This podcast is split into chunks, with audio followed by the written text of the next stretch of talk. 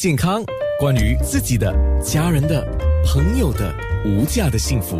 健康那件事。其实我今天本来想要在我的面部预告那边分享几个几个耳鸣的声音呢，但是我我自己在听了之后，我就说哇不行啊，我听了我都觉得很刺耳哈。当然因为他视频的关系，他把那个耳鸣的声音放大了，不耳鸣的声音过固然尖锐啊，但是也有很低的。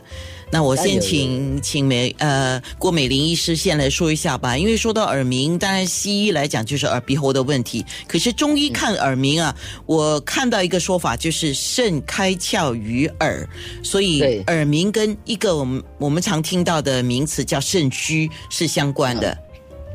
呃，是的，因为我们说耳朵呢是肾的窍窍门的窍啊，空呃我们讲。窍就是一个洞的意思嘛。其实我们中医来讲，我们五官的五官呢是针对我们身体的五个脏腑。那么其中耳朵呢就是针对肾。所以一般上来讲呢，我们说当你你的肾的功能正常的时候，呃，你的精气足够的时候呢，应该是听力也很好，然后不会有耳鸣的情况出现。可是，当你出现了各种问题，影响到肾的时候呢，那么当然就会出现耳鸣。所以，一般上，因为我们说中老年人以后呢，一般精气比较，我们讲肾精是开始处于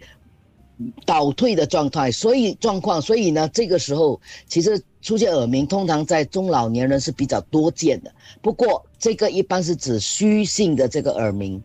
那么，其实我们中医耳鸣来说呢，不是大家就该你说的是对了。大家听到耳鸣，第一个想象的，如果懂得一点中医常识，哦，是不是跟肾有关？其实不一定，因为我们肾本身吧，它也跟其他的脏腑经络是有联系的，所以其他脏腑经络出问题的话，其实也会影响到肾，造成你耳鸣。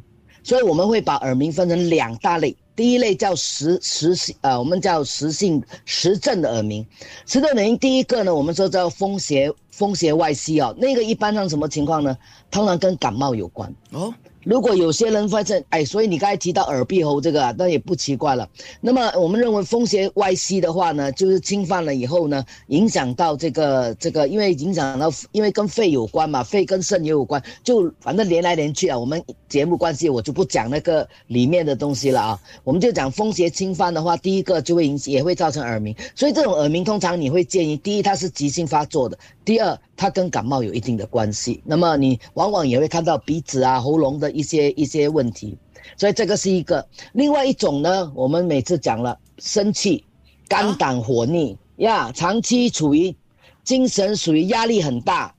容易愤怒、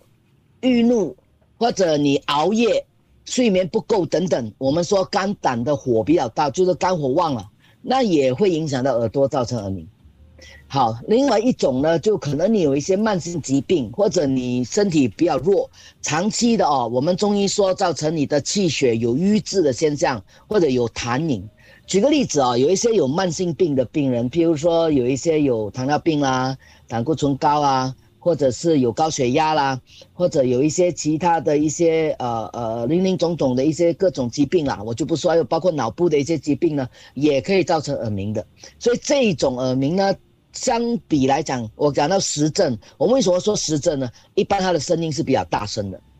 呃，而且比较大声的，所以有时候呢，会随着你情绪不好啦，或者是环境的一种压迫感啊，你会觉得加重，所以这叫实症的。那么虚症的耳鸣呢，通常不会那么大声，而且呢，一般上就是说你身体状况不好的时候，或者劳累的时候，啊，睡眠不足的时候呢，其实你会明显。像我们中医就有分为叫做肾精不足啦，肾精不足就包括你会你会包括有耳鸣啦、腰腿酸软呐、感觉人精神很不好啊等等，或者我们讲肾肾阳虚的话呢，就是也是会也是因为有腰酸这些，但是会会手脚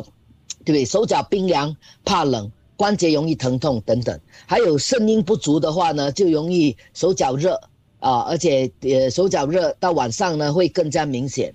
呃，此外呢还有一类型叫做心脾两虚的，就是说他容易睡眠不好，睡得不好的人都会有耳鸣。所以我说了这么多个，实际上我跟大家讲的这些哦是比较常见的。其实有的分类呢还可以分得更多，不过大家已经想想有这么多种类了，所以我希望各位有耳鸣的时候呢，不要去自己做医生。也不要自己这边乱猜测，也别东听听这这边讲，听听那边讲。我的建议还是先做检查。嗯，是。那我已经看到听众开始发一个问题来问啊，我们能的话在面部直播的话，仔细给听众解答吧。我的面部直播是在九六三好 FM，还有另外一个页面是九六三好 FM dot a n n a，在留言区那边你可以提问的。健康那件事。